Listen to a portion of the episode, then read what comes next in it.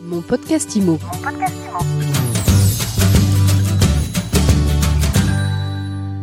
Bonjour et bienvenue dans ce nouvel épisode de mon podcast IMO.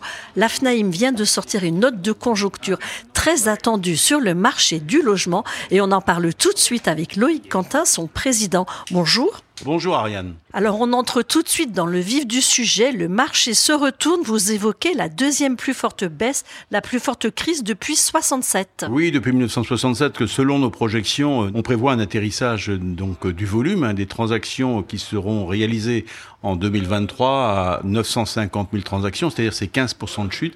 C'est la deuxième plus forte baisse depuis 1967 comparé effectivement à l'évolution des transactions sur toutes ces toutes ces périodes. Quand on dit deuxième plus forte baisse depuis 67. Vous pensez à la crise de 91 et celle de 2008 Oui, celle de 2008. On avait connu effectivement une forte déflagration, mais à la différence de 2008, euh, nous avions eu un ressort pour faire repartir le marché. C'est que dès 2008, les taux d'intérêt étaient orientés à la baisse par une volonté de la BCE, alors qu'aujourd'hui, la volonté de la BCE est de maintenir une pression sur les taux. Deux hausses sont encore attendues très certainement avant la fin de cet exercice et qui vont compromettre encore largement la capacité d'emprunt des ménages français écartés nombre de renteux de cette acquisition. Par rapport à 91 À 91 était une période encore différente que j'ai vécue en tant que professionnel. Nous étions dans un cadre où il y avait du stock et nous étions en période de baisse des taux.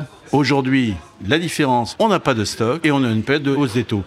Où allons-nous trouver l'élasticité indispensable à redonner la dynamique à un marché qui en a besoin et redonner un ressort suffisant à maintenir une capacité d'emprunt et d'acquisition des ménages français? Parlez de la hausse des taux justement. Vous vous comparez la hausse récente à une déflagration, pas moins que ça, sur euh, l'arrêt des transactions et le début de la baisse des prix Oui, la hausse des taux a été le détonateur euh, sur le marché immobilier. On n'a jamais vu ça en économie. Les taux d'intérêt, les prêts aux ménages ont été multipliés par 3 en 18 mois. Et à ce train-là, ça va être bientôt par 4 en 24 mois. Donc autant dire que la capacité d'emprunt est largement rabotée, grignotée, ce qui fait que le choc est brutal. Alors généralement en économie, on aborde toujours une baisse des volumes, on écarte nombre d'accédants à la propriété. Finalement, on est sur un marché d'exception qui exclut nombre d'entre eux, notamment les plus faibles. Et puis après, le marché, euh, notamment en raison d'une mévente et d'un allongement des délais de vente, va être orienté à la baisse. Et la baisse des prix est enclenchée depuis le 1er février 2023. Et tout secteur confondu. C'était l'objet de la démonstration d'aujourd'hui. Il n'y a pas un secteur qui échappe peut-être un micro-marché, peut-être dans les Alpes-Maritimes, certains, mais autrement, l'ensemble de la France est impacté. La baisse des prix est engagée. Et les Français vont devoir composer avec celle-ci parce qu'il n'y a pas d'autre situ. Donc, on, maintenant, on est sur un cycle, baisse des volumes, baisse des prix, et le cycle infernal est enrayé. La baisse des prix, elle se monte à combien sur les derniers mois et vous l'estimez à combien dans les prochains mois? Alors, elle est estimée euh, environ, euh, sur tout produit, on, estime, on l'estime, on la projette à 4%. Je pense que nous avons terminé à 5% sur l'ensemble du pays, mais qu'il fasse cela, il faut rajouter une inflation. Donc aujourd'hui, baisse des prix conjuguée à un taux d'inflation, c'est 10% en réalité en valeur réelle, en valeur nominale sur les prix de l'immobilier. Mais ça, je dirais, c'est à, date en juin 2023 que je vous annonce ça. On aura peut-être une baisse plus brutale, mais dans tous les cas, pour pouvoir se corréler au pouvoir d'achat des Français et leur capacité d'emprunt qui est largement contrainte par une hausse des taux d'intérêt, il faut aller au-delà il faut aller entre 12 et 15% de baisse sur les prix de vente pour arriver à redonner pouvoir d'achat aux Français. 12 à 15% hors inflation. Hors inflation, bien évidemment. Alors, dans ce contexte, les professionnels de l'immobilier ont du mauvais sang à se faire. Comment vous les conseillez? Qu'est-ce que vous prévoyez? Je crois qu'il faut être optimiste. Vous savez, euh, la profession a toujours traversé euh, les crises et, et, et je crois qu'il faut avoir d'abord conscience de la situation dans laquelle on est, armer nos équipes pour avoir un argumentaire notamment et justificatif, à pouvoir euh, justifier d'une baisse des prix nécessaires pour favoriser la transaction. Je crois que c'est aussi le rôle d'une fédération de pousser ce langage et de pousser cette ligne politique et faire comprendre aux Français par une multiplication de prises de parole qu'aujourd'hui, je dirais, la période des prix élevés est terminée. Il va falloir se résigner, avoir des prix accessibles si on veut vendre son bien et si on veut accompagner le parcours résidentiel des Français. Ça fait partie du rôle, notre rôle de professionnel. On a toujours été des régulateurs de marché. Mais oui, mais là, on est peut-être, on sort d'une période où les prix étaient toujours à la hausse. Certains se sont peut-être imaginé que les prix ne pouvaient pas baisser. Malheureusement, c'est la réalité économique, c'est la réalité des marchés, et nous sommes des vrais régulateurs, et nous sommes là pour accompagner et faire comprendre aux Français. Il y a eu un fort développement des agences immobilières, des agents immobiliers, des mandataires ces dernières années avec la hausse. Euh, quels sont vos pronostics pour les années qui viennent? On va rabattre les cartes? Je crois que dans tous les cas, d'abord, premièrement, notre métier va changer. Hier, on avait quatre mandats, on en vendait trois. Demain, on aura peut-être 40 mandats pour en vendre un. La stratégie est complètement différente. Être professionnel de l'immobilier, demain, c'est être un professionnel formé, un professionnel aguerri, compétent, connaissant bien son marché et ayant une antériorité, une expérience. Voilà, donc euh, je crois que le métier va changer. Malheureusement, euh, cette crise va être synonyme aussi, notamment de réduction d'emplois, y compris dans nos rangs, euh, de réduction d'effectifs, parce que on ne peut pas maintenir le même effectif avec des parts de marché qui se réduisent. Donc il va y avoir bien évidemment une remise à niveau, mais je pense que c'est dans ces situations-là que les meilleurs professionnels s'expriment. Et je crois que j'avais entendu un un ancien jour qui me disait, même pendant la Seconde Guerre mondiale, il vendait de l'immobilier. J'étais très étonné, mais finalement, je me suis souvenu de sa déclaration. Il est vrai que les professionnels de l'immobilier, on en a besoin dans toutes les périodes, dans toutes les circonstances, et les transactions ont toujours lieu. Il faut s'adapter simplement aux circonstances nouvelles auxquelles on est confronté. Vous redoutez combien néanmoins de fermetures d'agences? Je ne peux pas le dire encore aujourd'hui, mais simplement, on a montré ce matin que, évidemment, la création d'agences était corrélée à la baisse du taux d'intérêt. Et on se rend compte que le nombre de faillites est aussi corrélé à la hausse des taux d'intérêt. Comme quoi, c'est bien celui-ci qui guide notre volume d'activité. Encore une autre question. Comment est-ce que vous réagissez à l'avis de l'autorité de la concurrence sur la recommandation de baisser les honoraires des agents immobiliers? C'est l'accumulation de mauvaises nouvelles pour la profession? Moi, je reste très optimiste. Bon, voilà, l'autorité de la concurrence a voulu faire un rapport à charge.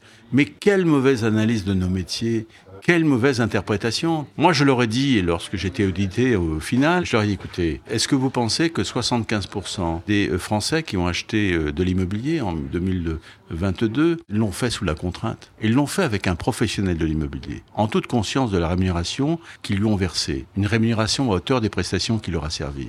Mais j'ai également argumenté du fait que finalement ce marché de l'immobilier. Il n'y a pas de marché avec une concurrence aussi pure et parfaite que celui-ci. Vous êtes propriétaire d'un bien immobilier, vous pouvez vendre vous-même, vous pouvez passer une annonce. Vous êtes un acheteur d'immobilier, vous pouvez acheter vous-même avec un particulier. Vous n'avez pas besoin de passer par un professionnel. Pourquoi alors 75% d'entre eux seraient passés par un professionnel? C'est bien la justification du service. Et quand vous êtes vendeur, vous avez toutes les plateformes, vous avez les accompagnements, le coaching, etc. Vous avez tas d'outils qui vous permettent d'être accompagné. Non, le professionnel a montré sa justification au regard notamment de sa présence. Et je pense qu'en plus de cela, si 75% des Français sont passés par un professionnel, 92,8 d'entre eux, c'est l'indice de satisfaction totale de l'intervention des professionnels sur le marché.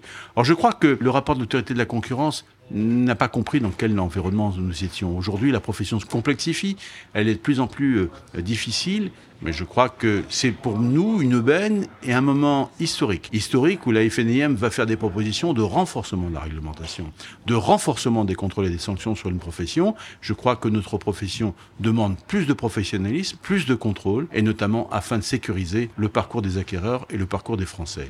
Nous avons toute notre utilité. Je suis extrêmement confiant. Enfin, en tout cas, en tant que président de l'FNIM, je ne vais rien lâcher et on va m'attendre. Alors, j'attends le rendez-vous que j'ai demandé auprès de Bruno Le Maire. J'expliquerai à l'État qu'il y a deux alternatives. Ou on soutient un secteur réglementé, ou on le déréglemente. Mais notre comportement et notre position ne sera pas la même en fonction de la réponse. Vous pouvez le croire. Comment vous expliquez l'écart quasiment de deux points entre les un peu moins de 6% euh, d'honoraires pratiqués par les agents immobiliers français et autour de 4% pour la moyenne européenne selon justement cet avis de la concurrence? Alors d'abord, on mélange pas les choux et les carottes parce que déjà, le taux de TVA est pas le même. Donc quand on compare du TTC au TTC, c'est pas du tout la même chose, quand on n'a pas le même taux de TVA dans le pays.